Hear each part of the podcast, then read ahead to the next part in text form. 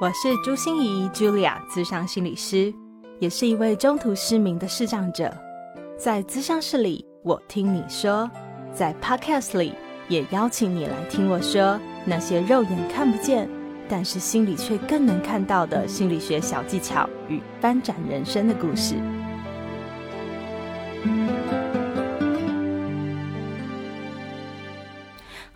亲爱的朋友，你好吗？我是朱心怡，Julia，智商心理师，欢迎收听朱心怡说心里话。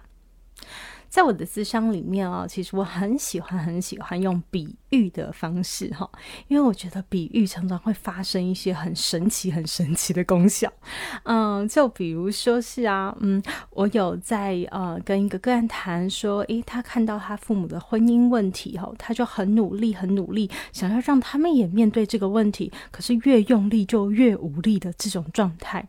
那那时候我就比喻说，诶。感觉哈，这出舞台上面啊，这幕剧就是爸爸妈妈是最佳男主角、女主角嘛。可是你只是个临时演员，或者是你是个固定的演员，可是就是个配角而已。那配角呢就很奇怪，他偏偏想要当导演去导这场戏。或者是啊，就像呃，我有在谈一段伴侣之商的时候，哈，这个夫妻一直都觉得他们的感情还不错，哈，别人也都觉得他们的感情还不错，但是非常特别的是，他们其实很少两个人沟通，很少谈关系的事，也就是我的需求、你的需求，我的价值、你的价值有没有被满足，哈，或者是我们两个这样子做是不是谋合？因为他们就一直在不停的互相忍耐。那那时候我就说啊，好像我们在冰上跳芭蕾舞哈，两个人在冰上都很优雅的滑冰啊。可是现在我们才发现，原来那个冰层那么的薄，下面哇塞暗流涌动，那个冰水哦都一直在流，一直在流动啊。还有一位个案啊，跟我谈他的人际困扰哦。那当我听懂了以后，就跟他形容说：“哦，我觉得啊，我听到你说的，我就在想象有一个公主殿下就住在一个城堡里哈，他。”外面哦，就围着一圈护城河。这个护城河的外面呢，是一群他比较喜欢的朋友。他偶尔啊，会愿意把那个护城河的桥放下来，然后让别人可以到他的城堡里玩。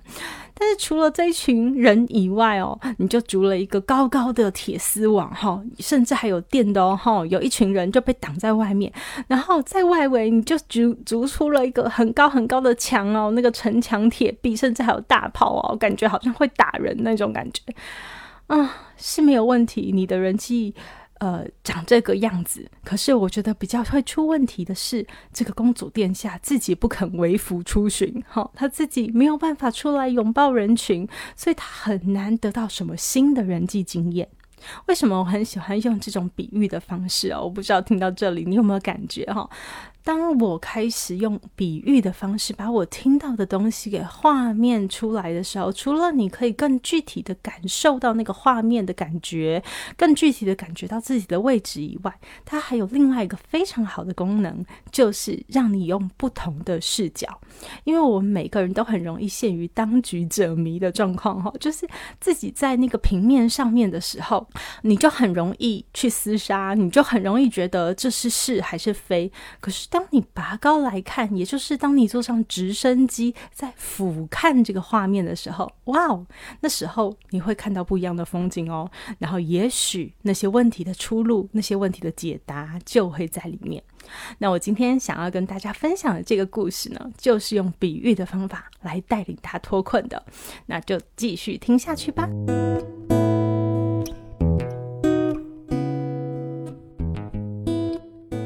来到我的乌谈室的是一位大概三十出头的大男生哦，我真的觉得他非常优秀，因为他跟我自我介绍的时候，我就发现，哇，这个人真的是感觉能力很强啊，因为他才刚毕业的时候就已经考到了日文检定考，然后进入了日商公司工作，嗯，但是很不幸，他就是被了。老板打压，被同事排挤，哦，所以就离开了。可是呢，此处不留爷，自有留爷处啊，所以他就又考了八张的金融证照，然后又去银行去。但是，一样的下场就是老板又不重用他，同事又讨厌他，所以他开始又想要转行了。他这次想要去的是珠宝鉴定师这样的一个工作，他就问我说：“哎，心怡，你觉得这会不会适合我呢？这会不会又是另外一次的无疾而终？”我怎么能够回答这种问题呢？我又不是算命的，对不对？所以呢，我就问他，他以前的工作经验到底是如何的？不问还没事，一问真的不得了，就是那个苦水哈，吐不完的。就是他觉得他在工作里面真的受尽了委屈，受尽了侮辱，受尽了歧视，是怎么回事呢？比如说啊，就是公司的老板啊，不是都会开会，开会完以后都会说，哎，大家可以发表一下自己的意见啊，有什么想法你就可以分享啊。他总是第一个就分享的，他觉得这不是正常的吗？就是我就是应该点出盲点啊，然后或者是老板这个简报做完了以后，就跟大家讲说，哎，还有什么建议啊，请提出来。他也一定是那个当仁不让的。就算是大家都在跟他使眼色打 pass，他还是觉得为什么人要做一套说一套呢？真的是没天理，对不对？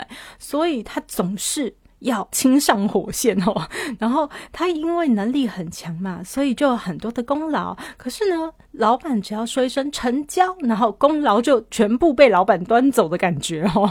然后人家都只买老板的账了，然后或者是呢，这个老板呢要交办工作的时候，居然都交办的是那些他很看不上眼的那些闲人。他都觉得人家能力很差，不重用他就算了，为什么要重用别人？然后还说这些人比较让他信任，比较可以委以重任，这是什么呀？所以他觉得他真的受尽了委屈，受尽了歧视。为什么别人会这样对待他呢？在他整个诉苦的过程中啊，我也发现哦，就是有一件事情哦，一直出现。就是我的话很少讲完，哎，也就是我要问他一句话，或者我要回应他一句话的时候，他总是会呃想要打断我，然后想要出言告诉我要纠正我哦是怎么样才对，我就发现这件事频频发生，那我慢慢也越来越能。体悟到哈，到底是哪里出问题？因为他能力完全没有问题，对吗？可是他在跟我的互动中，就让我发现，哦，原来不是他的能力，是他的态度。因为他很优秀，他急着想要证明自己，急着想要表现，急着想要被看见。所以你知道，想被看见的人，就很容易冒出头来。然后呢，不被重用，就很挫折。然后呢？如果急于表现的时候，又会显得比较，呃，莽撞啊、躁进啊，就好像比较浮动一点，所以更难让人信任他或委以重任。那这样就一直形成了一种负面循环。所以不是他要选择什么样的行业比较好，而是他面对他生涯的态度，他自己面对他自己的态度都要修正。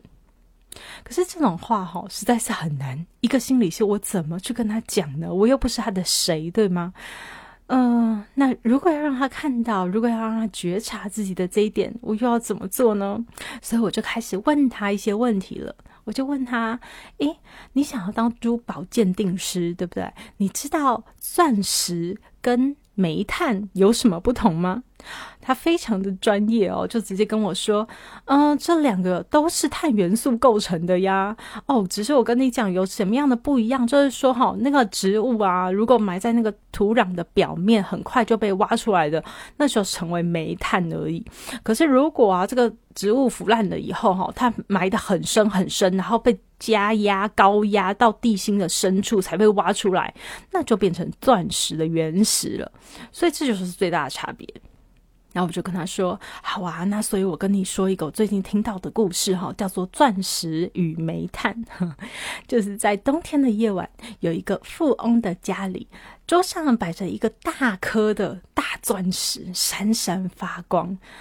可是他的旁边有一个壁炉，里面有一堆黑搓搓的煤炭，准备等着被生火。煤炭呢，就非常的感叹，就说：‘哎。’为什么明明都是碳，我们的命运这么不一样？你就是钻石，我们就是煤炭呢？钻石就跟他们说：“啊，请你们也不要羡慕我，因为我是忍受了很多的高温、高压，而且要深埋在地心很久才被挖出来重见天日的呀。”说完这个故事以后，我就看着我的个案，然后就问他说：“你觉得你是煤炭？”还是钻石呢？他愣了好久好久哦，然后就说：“我当然是钻石啊！我认为我自己当然是钻石啊！我那么的闪耀，可是为什么我的命运都像煤炭一样，被人家当煤炭一样的对待呢？我说，你刚才说的就已经是答案啦。这个故事里也有答案。钻石是忍受了多少的高温高压，埋在地心深处才被挖出来的。如果你太快就想要冒出头来，一直想要出风头，一直想要证明自己被看到，你只会被当煤炭一样的对待呀。他好像有一点点懂，可是又有一点不以为然的问我说：“那心怡，你的意思是，啊，老板要你指教的时候，也不能说啊，你也不能跟老板争取什么事情，这样人活得不是很压抑吗？你是叫我要压抑吗？”我跟你讲，这就是个案来挑衅我，来将我军了。呃，我就跟他讲说，嗯，看起来好像有点像哈，可是压抑和忍耐是不一样的。压抑是你故意要把自己的耳朵蒙起来，眼睛蒙起来，心蒙起来，压下去，不要感觉，这个叫压抑。忍耐是什么呢？是你耳朵打开，眼睛打开，心打开。你要好好的观察，好好的感觉，好好的学习，别人都是怎么做的，而在什么时机我可以说什么话，说出的话到什么分寸会是最好、最有效果的。那做了这件事以后，要怎么去有得有失？我的分析又是怎么样？在什么时机点用什么样的人是最巧妙的？用什么方法？才能够达成我想要的目标。你是不停的搜集各式各样的资料，帮助你自己更强，因为你准备当钻石。我不知道你什么时候会被挖出来被看见，但是要让自己越来越像一颗钻石，准备好当钻石被挖出来的那一刻才是真的。个人听完以后啊，就坐在他的沙发里面哦，然后就不说话了。我也不知道发生了什么事，但是当结束我们误谈的时候，他拿出了纸笔，写下了几个字，然后就转身准备要离开。我那时候就问他说：“哎，我看不到，你可不可以告诉我一下你的纸上写了什么字啊？”他就很大声的跟我说：“写了五个字，谋定而后动。”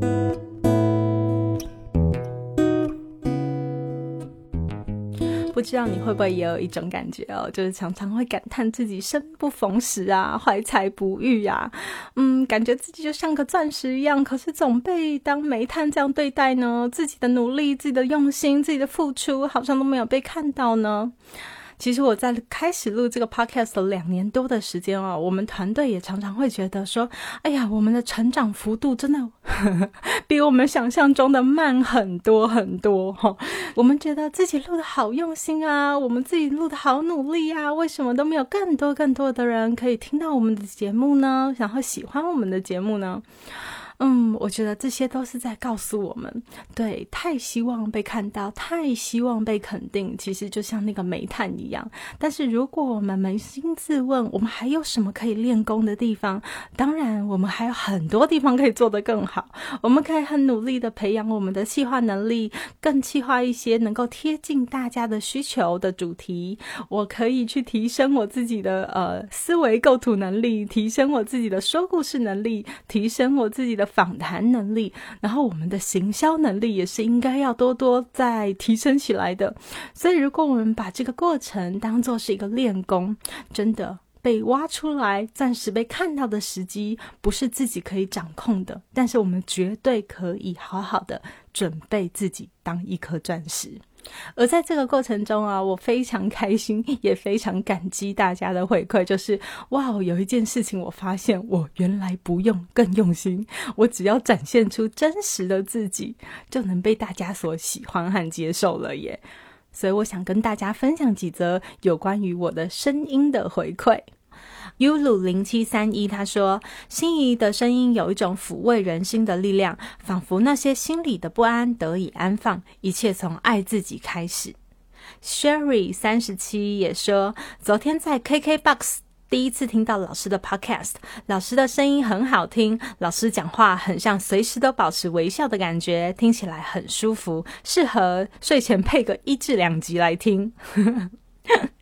然后第三个回馈是他叫做我是心仪的新粉丝，他说。嗯，听完你不必困在自己，向过去的自己取经这一集后啊，我马上成为你的粉丝了。真的非常喜欢西语老师的声音语调，还有每一句温暖人心的话。收听你的节目，让我想努力生活，不要再只是逃避和放弃了。谢谢你。谢谢你们喜欢我的声音，也谢谢你们喜欢我的分享哦。嗯，我觉得透过你们的留言和回馈，我真的好想知道哦，大家你们听到我的声音到底是什么感觉呀？是跟这几位朋友一样吗？还是跟我的小编回馈我的一样啊？我的小编是跟我说，他觉得我的声音哦，就是一个没有杀伤力，然后没有侵略性，然后让人听起来很放松。然后可是呢，我就很像是在念经一样，哈，就是那个。呢喃呢喃，然后就渗透进你的心里，很像滴水穿石的那种感觉，就渗透进去的感觉。我觉得都是一些好妙的比喻。我对我自己的声音哦，其实我也是录了 podcast 以后才觉得，哦，原来大家会觉得我的声音好哦。对，我不知道以前有没有跟大家分享过，为什么我要做 podcast，呃，用声音来说话，很大的原因。嗯，我其实，在以前就是喜欢用声音来唱歌，只是觉得哎，自己音准还不错，哈哈，就是爱唱歌而已。对，但是一直没有觉得自己的声音是好听的，因为我觉得我我没有很甜美啊，也没有很清亮啊，也没有什么很很有渲染力、很有特色啊，好像都没有哎。但是，嗯，后来就是跟舒伟姐林舒伟哦，嗯，舒伟姐一起主持这个 Pop Radio 的时候，然后就入围了呃广播金钟奖。那是我第一次觉得我的声音被肯定，哎，就是哦，原来我说话可以帮助一些人，是吗？然后后来啊，我的美编啊，就是蓝妹啊，她也建议我要不要把我这么多的文章就录成有声书。就是录成短短的一篇一篇的书啦。我是请我的朋友一起来录，可是我总会录个开场。嗯，现在在我的 YouTube 你还找得到哦，就是朱心怡市长心理师的 YouTube 频道“心言心语”，你就可以听到一系列我以前所撰写过的文章，然后也会听到我的开场。那时候就好多人回馈我说：“嗯，其实心怡你的声音真的很适合做 Podcast。”所以我才开始起心动念，在想。那我们的团队啊，真的是立功，就是努力的让我说服我，就是好，我们真的就来做周更的 podcast 了。所以我也爱上了这种方式。我觉得用声音、用 podcast 的方式，很能传达我的感受，很能够去表达我的感觉，比写文章真的对我来说容易多了哈。因为我常常说，我觉得话可以随便讲哦，但是文章那个白纸黑字落下去的，我就不敢。乱写，其实当然我也不是欧贝贡了哈，你知道我每一次都是有精心准备的，对，所以谢谢你们喜欢我的声音。那你听我的声音有任何感觉，也欢迎你不吝分享给我。那回到本集哦，其实我在谈的也就是煤炭和钻石。我们每一个人在生涯的路上，你是煤炭还是钻石呢？我相信生命中有很多很多我们都需要面对的淬炼、面对的挫折，或者是面对的一些磨练。但是这些都会让我们变得更好。只要我们愿意忍受那些高温高压，不要逃，也不要急于表现，让自己变得很毛躁、很躁进，我们都会成为闪闪发光的钻石。那也很感谢大家哈！我在黑暗学院六月份开的第二部曲。破解人际分寸的读心术已经全部售完，就是名额已经满了。谢谢大家的支持，也希望大家能透过这个课程哦。这个课程我再说一次，因为还有第三部曲，以后会再来推荐给大家，叫做《懂分寸知进退识大体的人是怎么练成的》，这是第二部曲。接下来还会有第三部曲，那也请大家踊跃支持。希望每一个人都在你人生的道路上都能闪。闪闪发光，犹如钻石一样。朱心怡说心里话，就下个礼拜见喽，拜拜。心念转个弯，生命无限宽。如果你喜欢我的节目，邀请你可以继续追踪，并且给我五星评价和留言互动。如果你也感受到我们团队的用心，可以使用自由赞助的功能，给予我们实质的鼓励哦。